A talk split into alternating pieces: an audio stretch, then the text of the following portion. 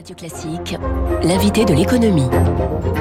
Bon début de journée, il est 7h14. Bonjour Olivier Babot. Bonjour François. Bienvenue sur Radio Classique. Vous présidez l'Institut Sapiens. Ce qui se joue heure par heure hein, et se dessine sous nos yeux est vraiment passionnant. Vladimir Poutine veut donc forcer les Européens à acheter euh, le gaz russe non pas en dollars ni même en euros, mais en roubles, sa monnaie. Avant de voir si c'est possible et comment, pourquoi, selon vous, Olivier Babot, cette volonté du président russe? C'est amusant la façon dont euh, Poutine a formulé la chose. Hein. Il ne veut plus d'euros euh, ou de dollars parce qu'il parle de devises compromise. Hein, c'est quand même mmh. assez, euh, assez euh, de pays hostiles et de pays hostiles évidemment. alors quel est l'intérêt? Bon, l'intérêt il peut être très simple. D'abord, c'est reconstituer les réserves de change étrangers hein, qui ont été bloquées en partie.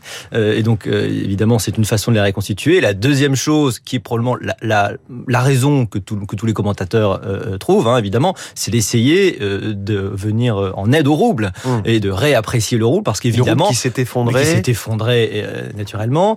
Euh, quand, quand, quand, ta monnaie s'effondre, ça veut dire que tes, tes importations pardon, euh, sont évidemment beaucoup plus, beaucoup plus coûteuses, en dehors du fait qu'en plus les exportations deviennent, deviennent de toute façon beaucoup plus difficiles. Mmh. Mais donc, faire ça, ça veut dire que vous allez avoir des gens qui vont être obligés, pour payer votre gaz, et eh ben, de vous donner leur, leur monnaie, donc l'euro et le dollar. Donc, c'est probablement des, des, mauvaises monnaies, mais enfin, finalement, on est bien content de les prendre. Et en échange, on leur donne gentiment du rouble. D'ailleurs, à quel taux peut-être que ça ne sera pas un taux préférentiel, on peut, on peut l'imaginer. En tout cas, euh, c'est symboliquement fort avant de savoir si c'est vraiment possible. Oui, est-ce que c'est possible? Parce que c'est des contrats qui, se, qui sont libellés, enfin qui sont euh, conclus en dollars. On est censé, nous Européens, payer euh, même pas en euros, mais bien en dollars. Donc il y a une question juridique qui se pose. Là, on voit à nouveau une confirmation du fait que Vladimir Poutine est un peu le spécialiste mondial du bras de fer. C'est-à-dire qu'il sait qu'on a besoin de son gaz, de son pétrole. Pour l'instant, on va voir ce que décide la Commission européenne.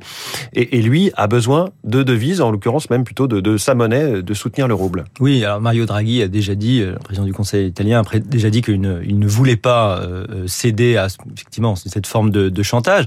Euh, c'est un bras de fer depuis le début, c'est-à-dire que euh, vous savez ce que disait Montesquieu, hein, le doux commerce euh, amène la paix parce que il, il permet euh, l'interdépendance, hein, et c'est ce qui avait d'ailleurs, vous savez, présidé à la création de la CECA, la communauté européenne du charbon, du et, charbon et de l'acier, parce qu'on s'était dit si on partage ces trucs-là, on peut plus faire la guerre. Alors c'est très drôle parce que, enfin drôle, c'est très intéressant parce que dans un monde extrêmement interdépendant, et quand on arrive en guerre, quand même, eh ben on se retrouve très, fort démunis et fort ennuyés, mais des deux côtés, parce que la Russie a besoin euh, de nous vendre ce gaz. Euh, les exportations de la Russie, dans lesquelles il y a une grande partie évidemment d'hydrocarbures, c'est l'équivalent de 20% de son PIB. C'est très un pays extrêmement exportateur. Et là-dedans, l'Europe fait une très grande partie euh, de, de, ce qui est acheté. Et puis l'Europe de l'autre côté a énormément de mal à s'en passer. C'est une course des deux mmh. côtés pour essayer de recréer de l'indépendance. Pendant ce temps-là, l'Europe est en train de réfléchir à la façon dont on pourrait réduire, voire substituer totalement euh, un nouveau, euh, des nouvelles énergies euh, au gaz russe. Ça serait pas facile, ce serait probablement pas très écologique et ça veut probablement dire qu'il va falloir mettre beaucoup de pulls l'hiver prochain. On parle parfois de la dédollarisation de l'économie mondiale que certains appellent de leur vœu. Par exemple, peut-être Vladimir Poutine. Là, ce serait un peu le cas. On va voir si, si ça peut marcher. Justement, certains disent qu'on pourrait passer par une monnaie intermédiaire qui serait ni le dollar, ni le rouble, ni l'euro, mais le yuan chinois. Est-ce que c'est possible dans ce cas-là, Vladimir Poutine se mettre un petit peu dans la main de la Chine? S'il y a dédollarisation, on en est en réalité encore loin parce que ça concerne un pays qui en fait est prodigieusement isolé aujourd'hui. Hein. Même en partie isolé un petit peu de pays comme euh, la Chine et l'Inde, qui font partie euh, des rares pays à ne pas avoir euh, voté et, à ne pas avoir voulu faire des sanctions.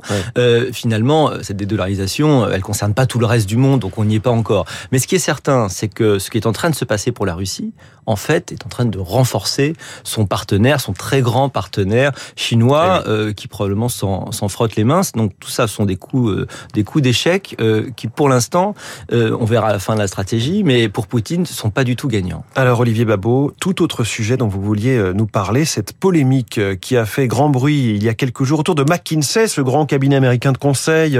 Un rapport du Sénat l'accuse d'optimisation fiscale, de n'avoir payé aucun impôt en France. On reproche aussi au gouvernement d'avoir beaucoup trop fait appel à ce cabinet de conseil. Vous avez rappelé, Olivier Babot, dans une tribune aux échos, deux, trois éléments de pourquoi on fait appel généralement à des consultants. Pour vous, c'est utile et c'est même souvent économique.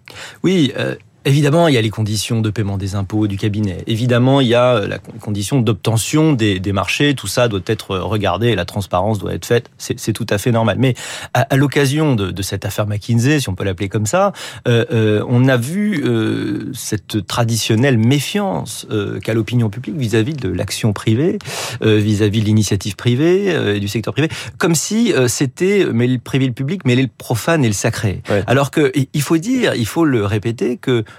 une organisation, une institution qui appelle des cabinets de conseil, c'est pas une institution nécessairement qui dysfonctionne.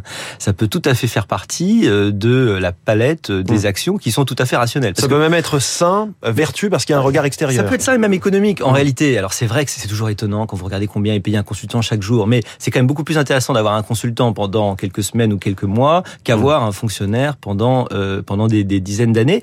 Le consultant, il va vous apporter une expertise extérieure dont vous pouvez avoir besoin à un moment, mais pas tout Donc euh, ça peut être intéressant de louer cette force de travail.